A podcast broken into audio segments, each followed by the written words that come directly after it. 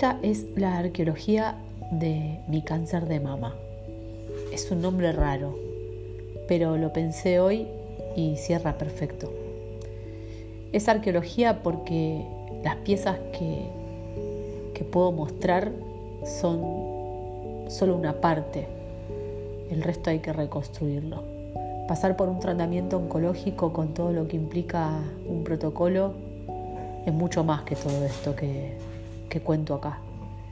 Y sinceramente estas son piezas sueltas. Pero me parece que de algún modo reflejan lo que viví o cómo lo fui viviendo. Desde autopercibir un bultito hasta llegar al primer control de, una tomografía y un centellograma y tener miedo porque el canta claro no sabes cómo sale. Eh, hay miles de personas eh, que se entrecruzan, eh, momentos, rutinas, comidas, silencios, noches, noches sin dormir, corticoides, drogas. es, es intenso. Y, y yo estuve ahí y lo viví como vivo todas las cosas que, me van pasando, o al menos las que, las que soy plenamente consciente. Eh, lo viví en cuerpo y, lo viví en, pensamiento y, también con el corazón. Yo le metí mucha, mucha garra y mucho corazón al tratamiento. Y bueno, estas son las piezas sueltas de esta arqueología.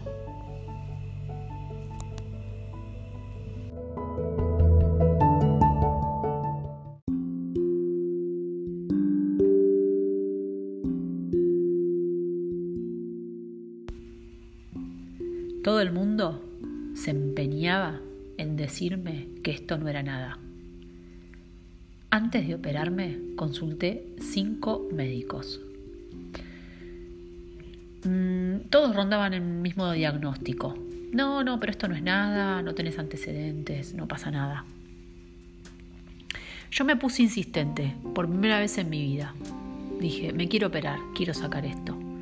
Y así llegué al hospital Pirobano. Pero antes del pirobano fui a un hospital privado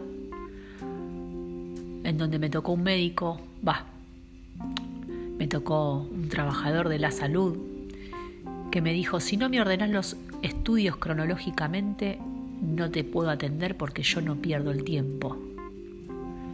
Ese día me di cuenta que aún en las profesiones más humanas, que uno una cree más solidarias, también te puedes encontrar este tipo de mierdas.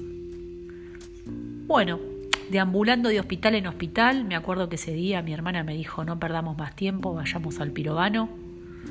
Fuimos al pirobano, finalmente, y me atendió el doctor Filipo.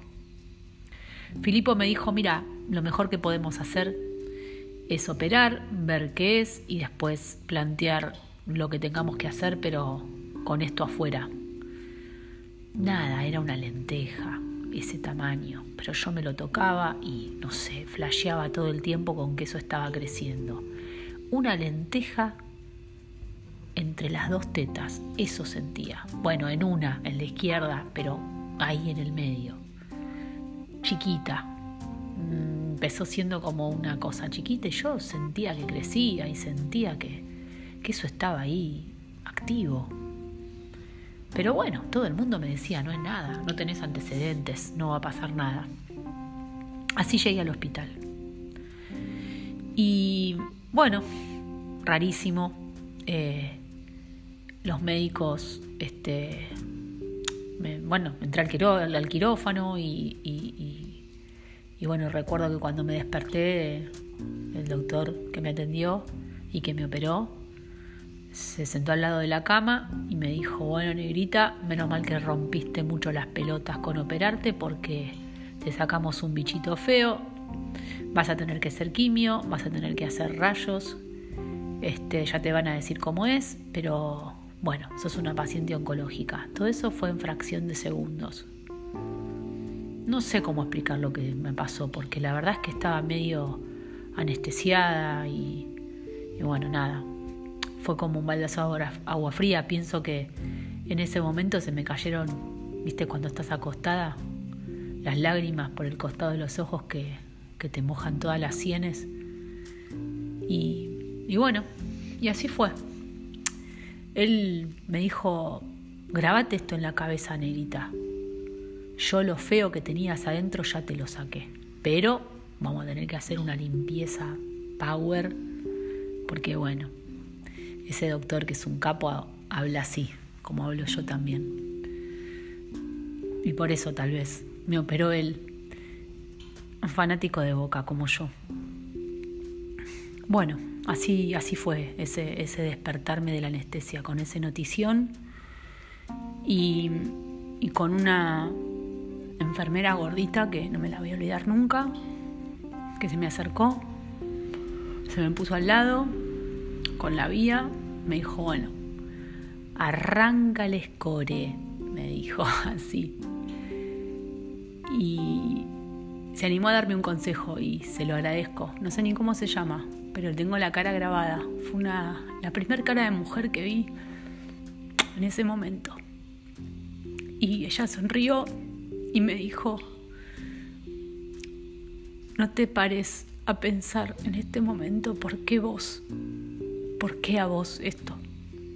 No caigas en eso. Vas a perder un montón de tiempo. Y ese tiempo es todo útil para otra cosa, que ya te vas a dar cuenta que es pero vos de esto tenés que salir mejor de lo que entras. Y no me olvido más eso, y fue tan importante que una laburante, una trabajadora que gana dos mangos me diera una de las mejores lecciones de mi vida. Fue algo que me encantaría volver a cruzarla y agradecérselo y, lo voy a hacer. Pasó un año nada más, pero yo se lo voy a agradecer porque fue fue clave. Después conocí un montón de gente que había pasado por esto y me di cuenta que éramos un montón, una cada ocho. Se banca este caramelo, una cada ocho. Le pregunté a mi médico, le dije, loco, pero ¿cómo puede ser? Esto tiene que tener alguna raíz. ¿Qué pasa con la ciencia que no sabe qué está pasando? Nos estaremos no sé, enfermando por alguna cuestión que ya es masiva, porque no puede ser que seamos tantas.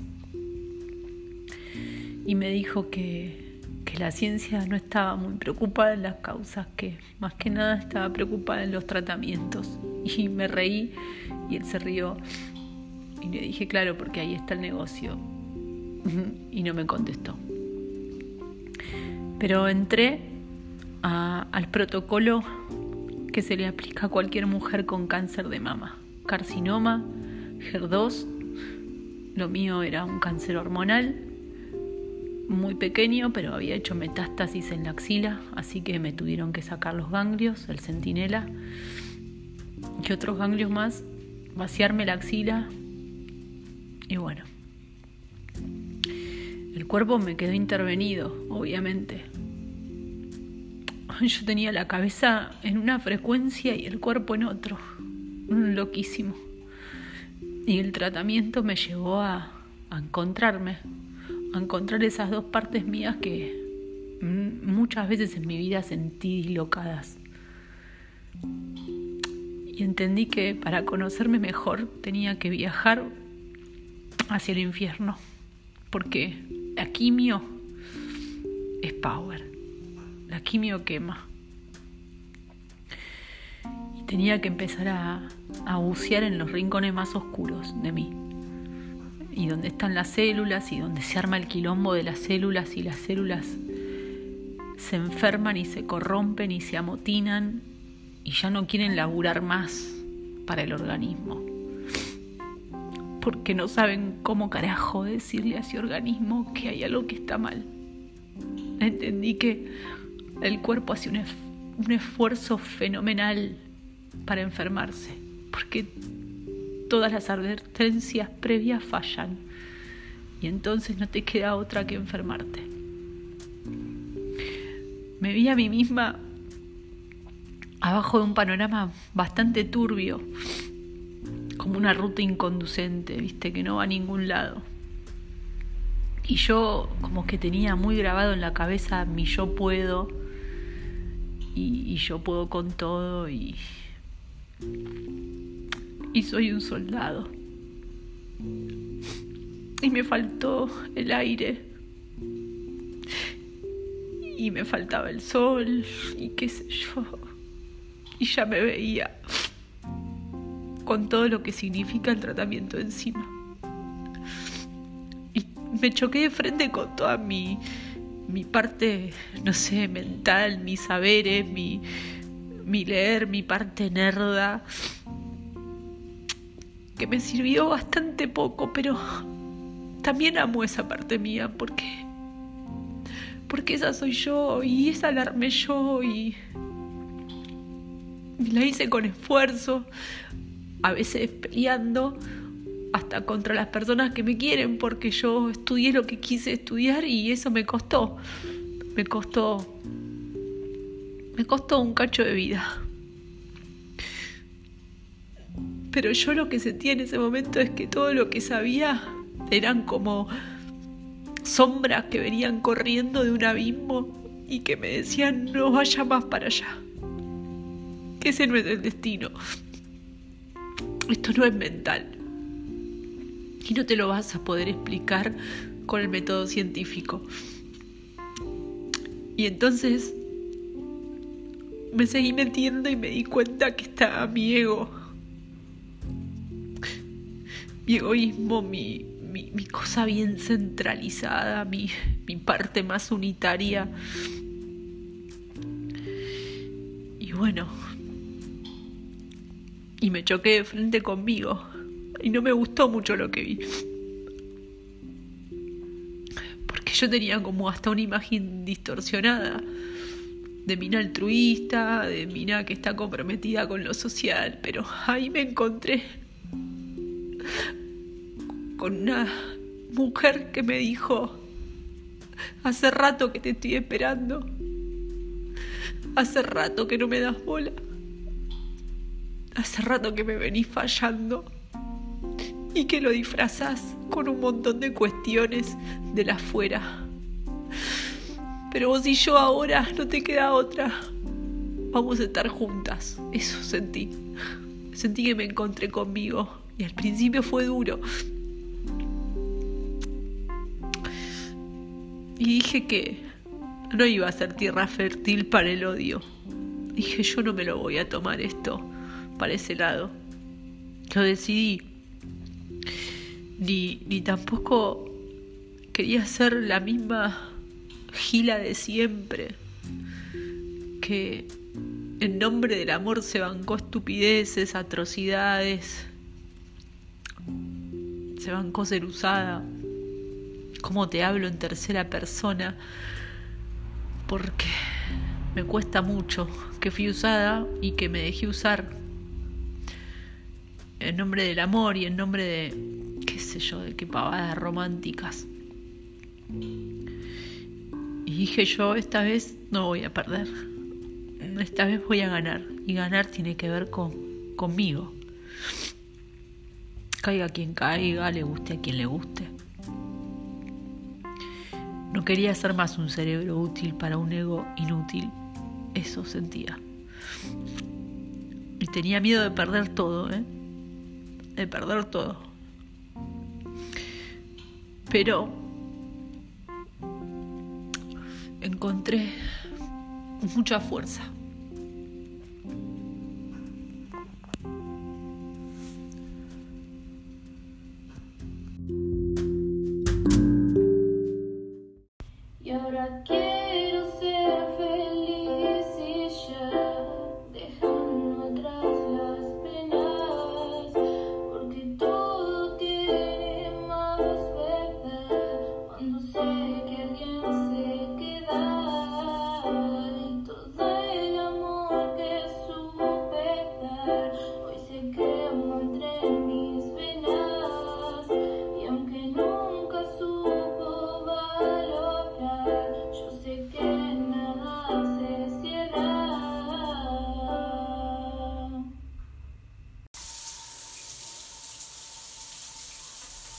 Me miro por primera vez desnuda, después del tránsito por el hospital.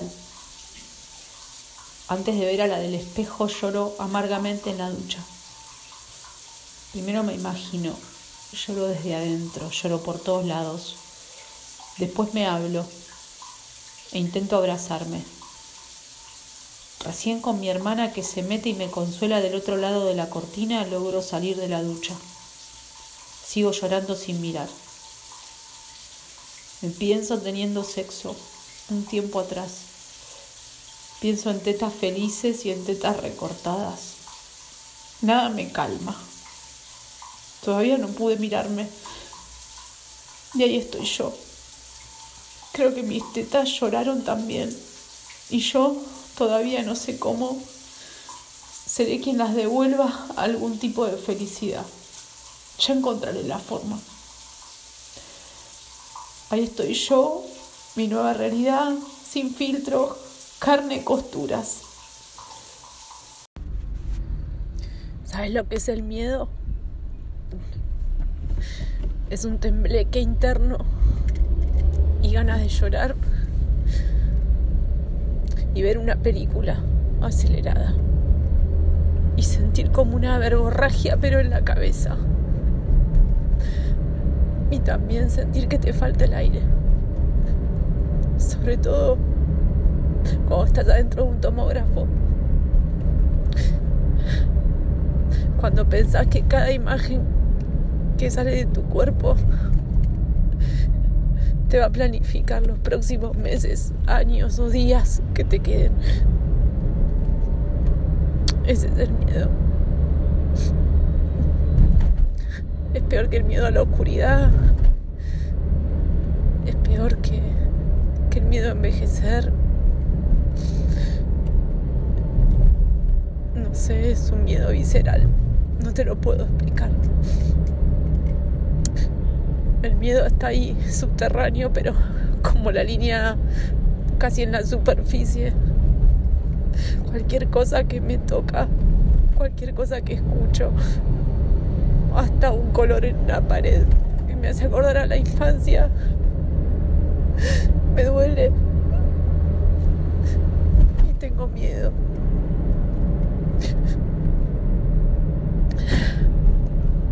Y pienso que no quiero ningún aliciente bobo.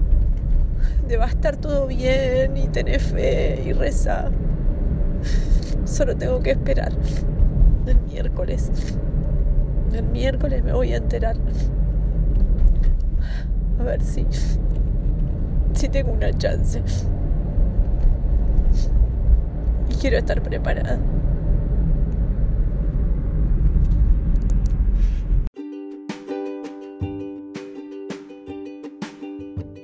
Me gusta ver el vago de mi aliento, las ondas del río, los hilos de seda que se cruzan entre los árboles, las horquillas donde descansa la vid, me gusta oír los secos, los humidos, los murmullos de la selva.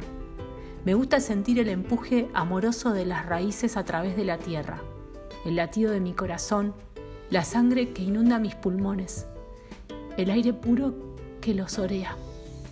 Esas inspiraciones y expiraciones amplias. Me gusta olfatear las hojas verdes y las hojas secas, las rocas negruzcas de la playa y el heno que se apila en los pajares. Me gusta oír el escándalo de mi voz forjando palabras que se pierden en los remolinos del viento. Me gusta besar, abrazar y alcanzar el corazón de todos los hombres y mujeres con mis brazos. Me gusta ver entre los árboles el juego de luces y de sombras cuando la brisa agita las ramas. Me gusta sentirme sola entre las multitudes de la ciudad entre las estepas, entre los flancos de una colina. Me gusta sentirme fuerte y sana bajo la luna llena y levantarme cantando alegremente a saludar al sol. ¿Qué creías? ¿Que me iba a conformar con mil hectáreas de tierra nada más?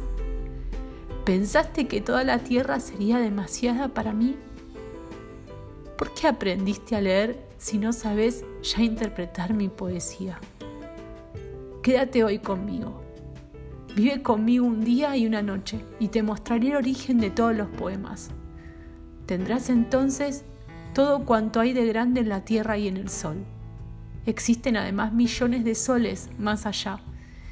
Y nada más tomarás ya nunca de segunda ni de tercera mano, ni mirarás más por los ojos de los muertos, ni te nutrirás en el espectro de los libros, tampoco contemplarás el mundo con mis ojos, ni tomarás las cosas de mis manos.